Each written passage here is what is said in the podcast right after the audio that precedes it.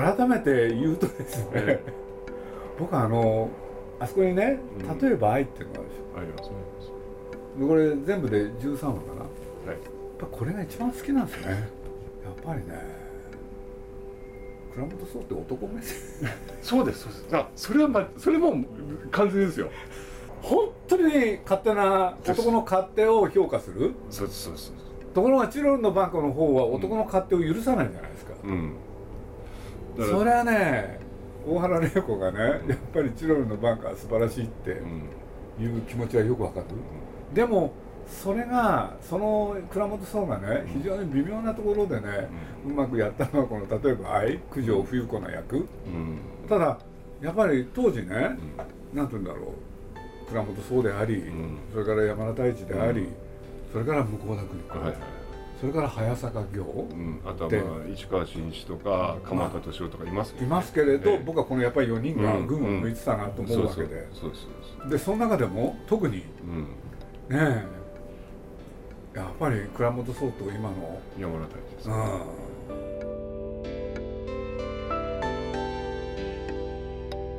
うん、鈴木敏夫のジブリ汗まみれ。今週と来週は日刊現代で毎週月曜日に連載中の新映画道楽体験的女優論から大原玲子編のインタビューの模様をお送りします。鈴木さんが実際に出会った女優映画を見て魅力を感じた女優たちにスポットを当てたいわば団塊世代の体験的な生きた女優論を鈴木さんが語ります。インタビュアーは映画評論家の金沢誠さんです。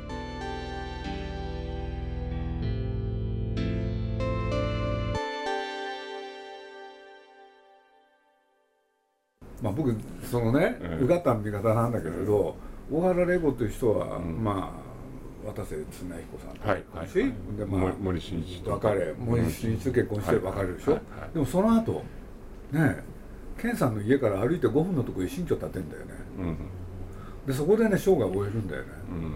あれは何なんですか？かねそれそれで言うとチロルのバンカーは何で好きなんですか？彼女は。高倉健の妻ってことですか？そあーまあそれはありますね。だから、まあ、居酒屋長寿なんかも結局 妻になれなかった。そう。あれも勝手な話じゃないですか。おそうそう。女にとっては、うんそうですね。ね、うん。でそういうことで言うとねちゃんと女性を主人公で、うん。そのその女性をちゃんと描くっていう作品がやっぱり彼女は好きだったなと僕は思ったんですよね、うん。まあ、その晩年とにかく、まあ、あの病気のこともあったりして、うん。そういうことで言うといろんなとこからお声がかからなくなってさ、うん。俺何やってたかって言ったら近くの近所のおばさんと仲良くなってさ、うん。で2人でね双子玉川園の 町へ行ってニコ玉のいろんなお店をねレストランうん。一つ一つ制覇、あー。亡くなる寸前そのことやってんだよね、そう何だったんだろうって。でも高倉健のことはやっぱ好きだったんですね、まあそれはそうじゃないですかね。好きは好きだったと思いますよそれはだからまあいろいろあるにせよねえ妻元妻の役、うん。年齢から言うと普通ねそんなことありえないわけで、うん。でもそれはやっぱり嬉しかったんじゃないのかうん。まああんまり妻の役まあまあ妻の役確か死んでる子の話もいくとですけど妻の役だけど少ないですよね。あの映画映画不幸な役ばっかりでしょ？そうそうそう。であれってね男が勝手にそうやって決めつけてそれでやらせるわけでしょ？で本人はそれを必ずしも喜んではいなかったっていう、うん。という話かななんて僕は思ったんですけどね、うん。だからあのー一つあるのはやっぱこの人子供の頃は気が強いじゃないですか。はい。とにかく反抗的で気が強いっていう。そういうところがやっぱこの中で読んでびっくりしちゃったのは何しろ実のお父さんうん。とうまくいかなくて、そうですよね。これで本当はお離婚してたから、うん。ね。でも彼女としては大原玲子でね、うん。本名だから。うん。そしたら親父が本当のお父さんうん。大原っていう名前を使うなっつって。うん。なんと裁判まで行ってんだよね。うん。すごい家庭だなと思って。だってお父さんに殴られて鼻の骨曲がっちゃったんでしょあの人だだからね相当憎たらしそいうね父親に対するなんかすごいそれはあって逆にお母さんに対してはものすごかったでしょ？あの愛情が。だって最後その家にね、うん。結局呼んだのはお母さんだ。そうですよこねれで二人で暮らす暮らしたんですよね。すごい豪邸だったんですよね。で 結局最後売れなかったっていうあまり豪邸すぎて、3億5000万で買ってね売りに出したら全く売れなくてすごい豪邸に住んだってその辺もなんかね この人が。でもそういう中でね。福子さんのお母さんにはすごい可愛がられてたそうそうそうそう。そう。それもねうん。だから結局結果はねあそこに書いてあるね。この「忍ばずの女」うん。これあの金沢さんがね 発見したっていうのか、俺がね大原レゴのやつビデオにどんどん撮っといたら、あの金沢さんがこれ見てね本当によかったっつって、だから忍ばずの女っていうのは高峰秀子さんが女優の高峰秀子さんがまあ唯一書いたシナリオ作品なんですよ。でまあ言ってみればそれは石井福子さんが高峰秀子さんが石井福子さんのお母さんのことを知ってるから高峰秀子さんに脚本を頼んでるわけですけども。でその石井福子さんのお母さんっていうのは、えーまあ言ってみれば石井福子さんのことを長女。で森光子さんのことを次女かで、えっと大原玲子のことを三女っていうぐらい可愛がってたっていうことがあってでこの「死ぬばずの女」は石井福子さんのお母さんのことをモデルにした作品で大原玲子さんが主演になってるという。いいっすよねいいですね。本当によかったうん。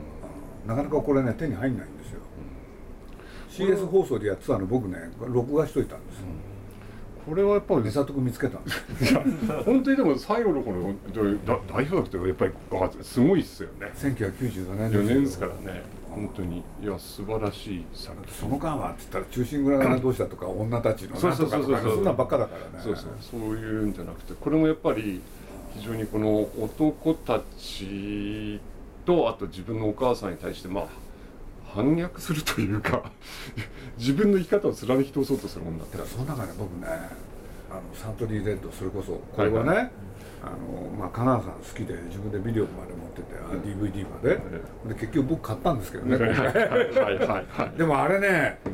本読んで分かったんだけれど、このサントリーレッドってね、まあ10年間やったからそれはまあいろいろあるでしょ、うんうん。だけどこれねプロデューサー誰ですか？プロデューサーですか？いやいや監督は市川君ですけどね選んだの誰だか知ってます？選んえ大原玲子なんですあそうですか、うん。彼女にとっては、ねうん。原作脚本監督主演なんですよあれ。だからそれで言うとね、うん。まあそれは10年やりゃいろいろ出てくるけれど、うん。うん。とはいえ彼女にとっては、うん。実は一番大事な作品？男を待ってる主婦ってやつそう。ほとんど。そほとんどそうですからね。それをやってみたかった？これでそれが自分を引き立たせてくれることも知ってた？うん。でそういうことで言うと本当の彼女の代表作ってサントリーレッド。いやまあこれはインパクトがねありましたからね。で最初はなんかいろいろ揉めたみたいですけどね、うん。レッドって500円のね、うん。安いウイスキーで、うん。それをねやるっていう。ので、まあ、でも結果としてはこれによって、うん。とんでもない売れ行きを示す、そうそうそうそう。うん。でもね最後にね、うん。とにかく監督が誰だって言った時に市川コーン、うん。それをね引っ張り込んだのはね彼女のアイデアなんですよね。これは驚いた。詳しく書いてありますあれ、でもちょうどこの頃極門島で組むはずなんですよ。うんだからそこら辺で感じてたんじゃないですか、うん。うだからえちょうど市川君と極門と火の鳥でまあおはんに行くんだけどその辺でまあ組んでてちょうど並行してレッドの話なんですよね。んだからやっぱりちょっとこれあんまりねそんな憶測で物を言うのはあれだけれど、やっぱり市川君のことは監督として面白い人と見てたんじゃないですかね、それはあるやりこますれ過剰なね感情過多にならないでしょ、うん。あの今の倉本壮さんみたいに、それで言うと映像を追求するじゃないですか。そうですね。それでセットもね非常に面白いし、うん。でそれで言うとね本当このサントリーレッドの CM っていうのは、いろんなね CM の中でも最高、うん。それとあのキャッチコピーですよね、まあ少し愛して長く愛してですね。うんそう。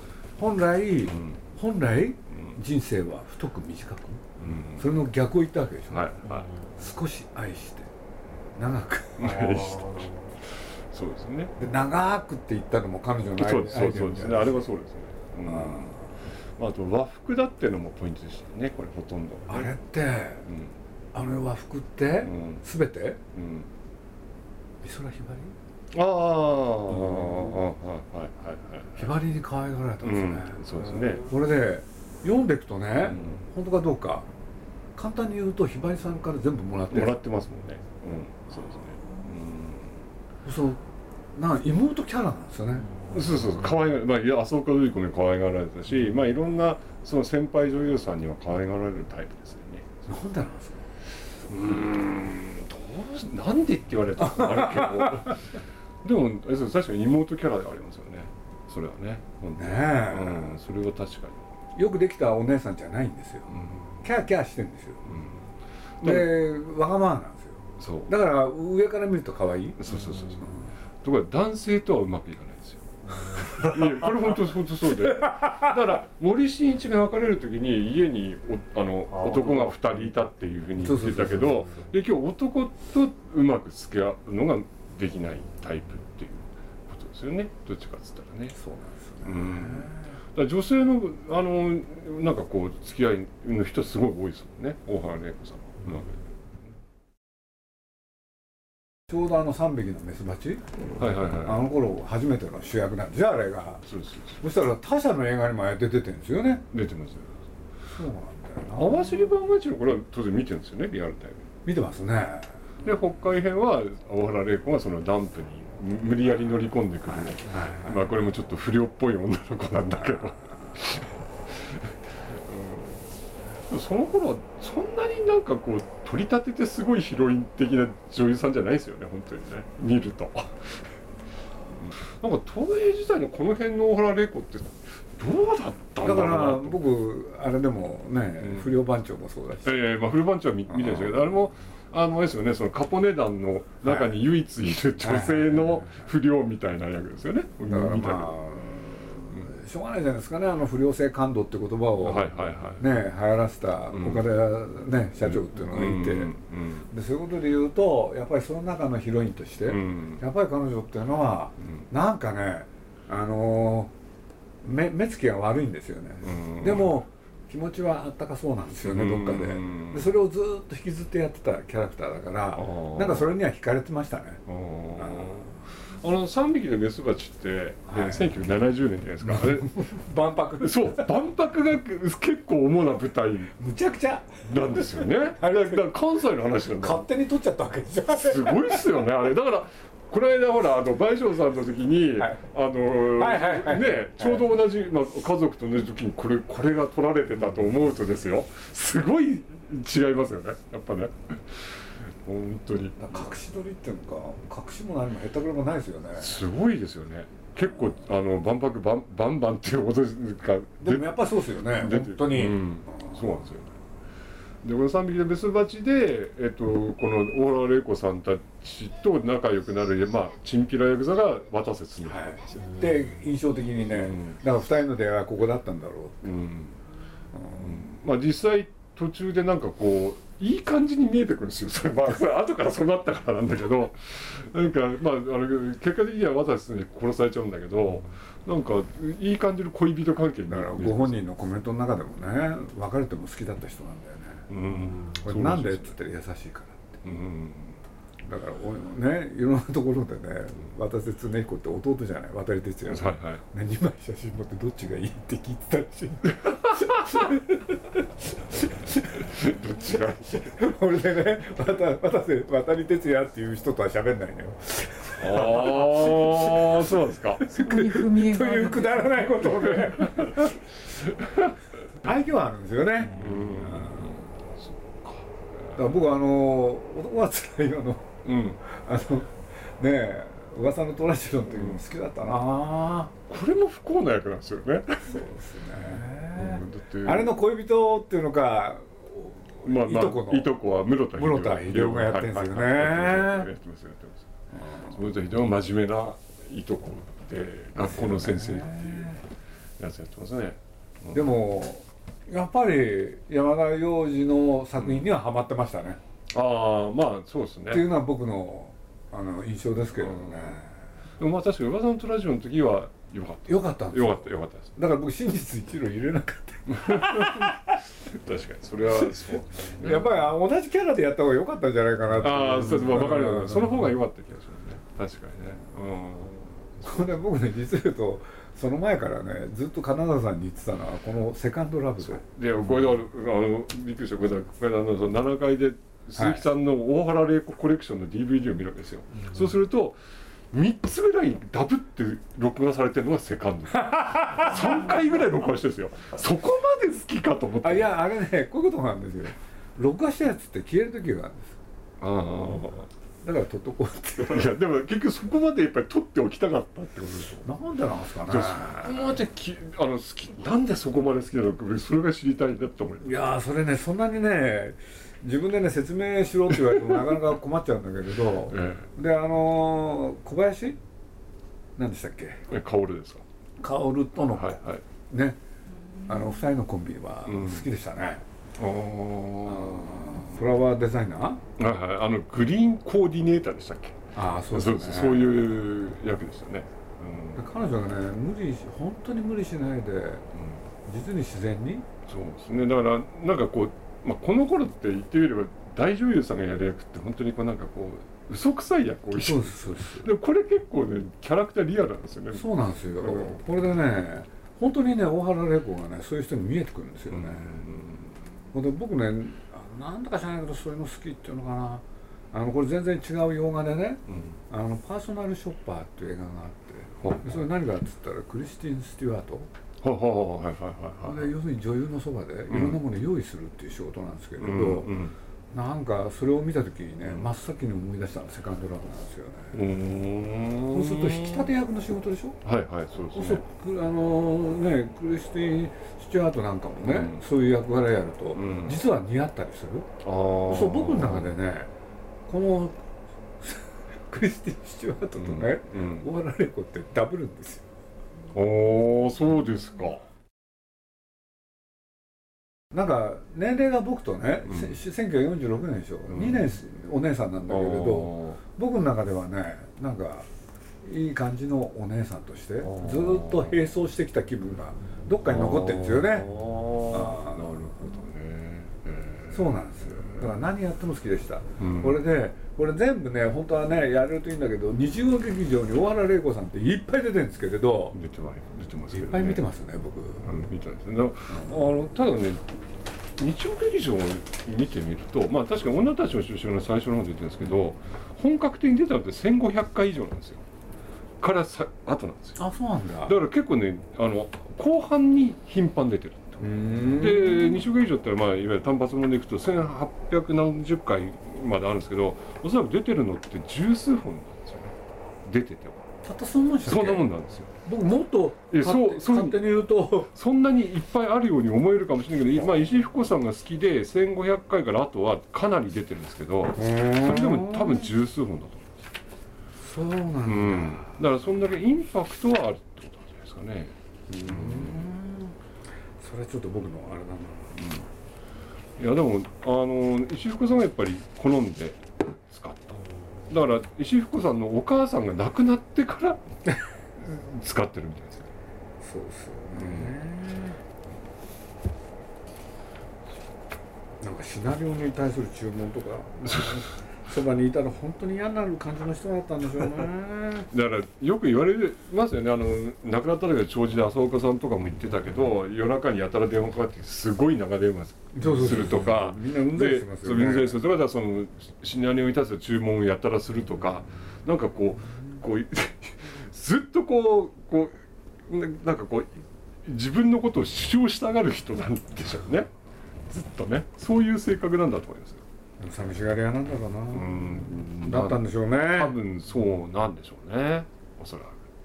で後半になると特にそれが強くなっていったんでしょうね。きっと、うん、だからそうやって付き合ってくれる人が減ってはきたと思いますよ。そういう。みんな嫌になっちゃうんですよ、嫌になっちゃうんじゃないですか。やっぱり、多分そうですよね、うんまあ、あと小原玲子さんにとってはあのですよねギランバレ症候群がで休んだ時期がああるんでまあ、そこでの、まあ、ちょある種のコンプレックスもでかかったと思いますしね。タクシーサンバーどうなんですか？うん。まあなんだろうタクシーサンバ3はあって2番目だけです2番目だけなんですけどね。まあまあでも役的には合ってましたよ、合ってましたね、うん、でそれ これこれでもえっとなんだっけな81年か。81年でそのまあ大原玲子と付き合ってる若いダメダメな紐の男っていうのはねこれが役所広司なんですよね。これがねほんとダメなやつなんですよ。でも81年の役所広司ってほぼ出だしなんですよね映像には。これがぴったりしてんだよな。僕も最初びっくりしましたね。うん。本当に渡瀬恒彦の十津川警部シリーズです。あれのスペシャルで、えー、と最後に2人が共演してこれで渡瀬が希望する。うん。だけど最後のまあオラでこう出たやつってはそれが最後です。でね別れた後もね俺森進一と結婚するじゃん、うん。その後もまた別れちゃうじゃん、ずーっと深夜にね電話してんだよ。渡瀬のところで奥さんがねもうちょっとなんとかならないのかっていう、だってそうそう渡瀬先生再婚してますからね。それでも構わず電話してくるところが大原玲子っていうところが感じますまあそこら辺でねなんかキャラクターが見えるよね、まあ、だからあのチロルの晩夏の言ってみればその理まあ言ってみれば理不尽な3人で一緒に暮らせませんかっていう最後の結論を大原玲子が言っちゃうところは大原玲子っぽいですよねそういう意味で言うといやでもあれはいいよあのシーンは。うん、だってあれチロルの晩夏が最初に放送された時にあの結論の仕方っていうのはやっぱりもんいろいろ問題になったんですよ。やっぱ。うん、だって普通のドラマだとどっちか引くじゃないですか。あるいはいなくなるか。でもみんなでここにいてで、でもそれってね、うん。僕ねうん、ハウルの動きしろはいはいはいはい。まあまあ結局そうそうなるなりますけどね、うん、だから結局そういうことをしかもその女女性の立場でっつってんですけどあの時代ですよ。やるっていうのは言うっていうのはなかなか。で、もやっぱりうん、やっぱり本が優れてますよね。そうですね。でやがて来るね。その時代にね備え準備万端っていう感じだから、うん。それでねやっぱりそれの元になったね。うん。やっぱり映画があるんですよ。ほうほ「グッドナイトムーン」ってでこれって何かっていうとね「グッドナイトムーン」っていうのは日本のねタイトルなんだけれど、うん。本当の英語のタイトルはね、なんとかって言うんですけれど、思い出せないんだけれど、簡単に言うとねジュリア・ロバーツ。ああジュリア・ロバーツこれがねうん。元なのよ。う。んでこれどういう映画かっていうとね、僕僕もこれ実は言うと見てたからなんだけれど、ある男がねうん。要するにスーザン・サランドン。結婚してたところがその男がカメラマンだったジュリア・ロバーツに惚れちゃう。うん。これで彼女もう一人の元の奥さんにはね、うん。子供がいるんですよ。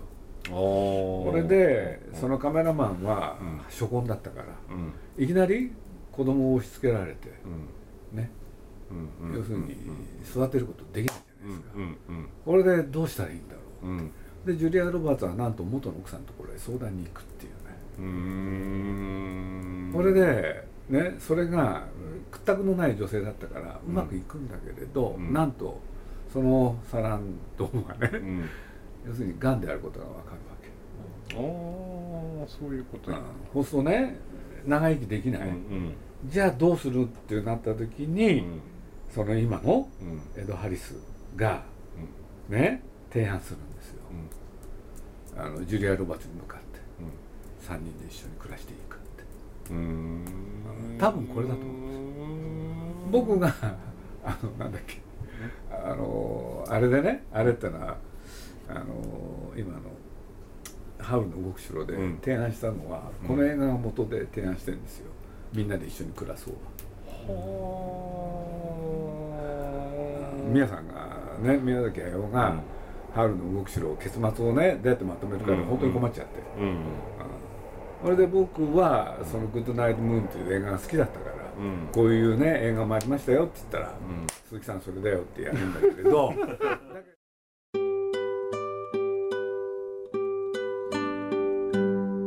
新映画道楽体験的女優論大原玲子編のインタビューの模様いかがだったでしょうか？この続きは来週お送りします。新映画道楽体験的女優論は日刊現代で毎週月曜日に連載中です。来週もお楽しみに。鈴木敏夫のジブリ汗まみれ。この番組はウォルト・ディズニー・ジャパンローソン日清製粉グループ au ブルボンの提供でお送りしました。